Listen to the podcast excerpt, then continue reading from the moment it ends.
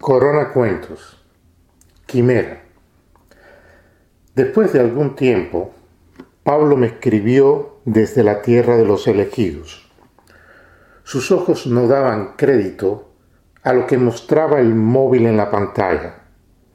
Bañistas en una playa, señoras en una tienda, parejas en un restaurante, niños jugando en un parque y transeúntes despreocupados caminando por la calle. Me escribió, ¿son actuales esas imágenes? Le respondí, de ahora mismo. En algunos estados, mucha gente está celebrando el Día de la Libertad.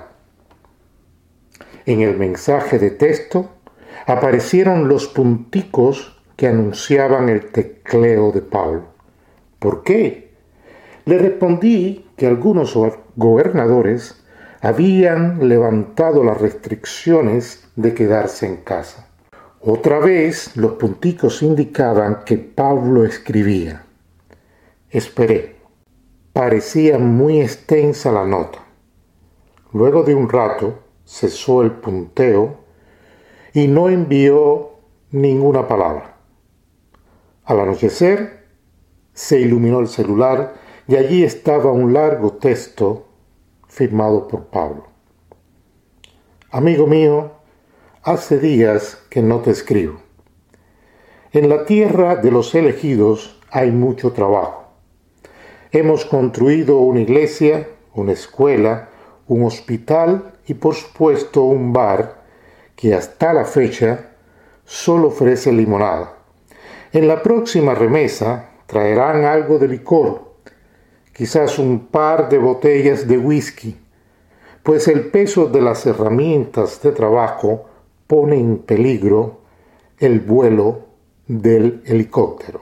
Por suerte vino con nosotros un médico que cura las heridas de los obreros, un sacerdote que alivia la tristeza de estar lejos de casa y un maestro que se encarga de los chicos, Mientras los padres serruchan madera, cepillan tablas, martillan clavos, amarran listones y cuelgan ventanas y puertas en las futuras paredes. Ya tenemos una calle principal sin asfalto que organiza las pequeñas casas. De un lado a otro hay jardines adornados con un solo arbolito. En un extremo de la avenida está la iglesia. A falta de campana, el cura llama a los feligreses con un silbido. La cruz, que tanto trabajo nos dio poner en el techo, está solitaria en un cielo azul escaso de nubes. Nuestro pueblo está anclado en la cima de una montaña tan alta que a veces un nimbo se desliza por la calle y entra en las casas. En el patio el humo de la cocina lo empuja hacia arriba. Más allá de la iglesia está el bosque impenetrable y en el otro extremo de la avenida la escuela y la cantina. Era un mundo como la palma de la mano, familiar y suave, y las personas eran amables. Si hay algo parecido al paraíso, es esta tierra que nos confinaron ya no teníamos estrés y las preocupaciones se habían reducido casi a cero.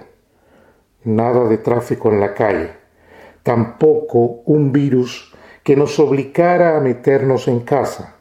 Y a pesar de las bondades, cuando vi a las personas caminando en la arena, una intranquilidad se apoderó de mí.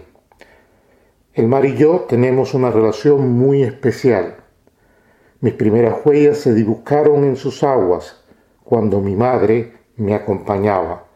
Yo iba agarrado del meñique y la espuma blanca de las olas tapaba mis diminutos pies. Algo extraño sucedió. Miré al final de la calle, rumbo a la iglesia, y salí corriendo más allá del terraplén con una sola idea en la mente. Mis amigos me gritaron, no te adentres en el bosque, mas seguí golpeando mis brazos y piernas contra la maleza. Recorrí varias millas y al final del follaje quedé frente a la inmensidad del cielo. Miré hacia abajo. El precipicio era profundo y un ruido ensordecedor me hizo retroceder. Un helicóptero emergió y sus hélices arremolinaron la vegetación.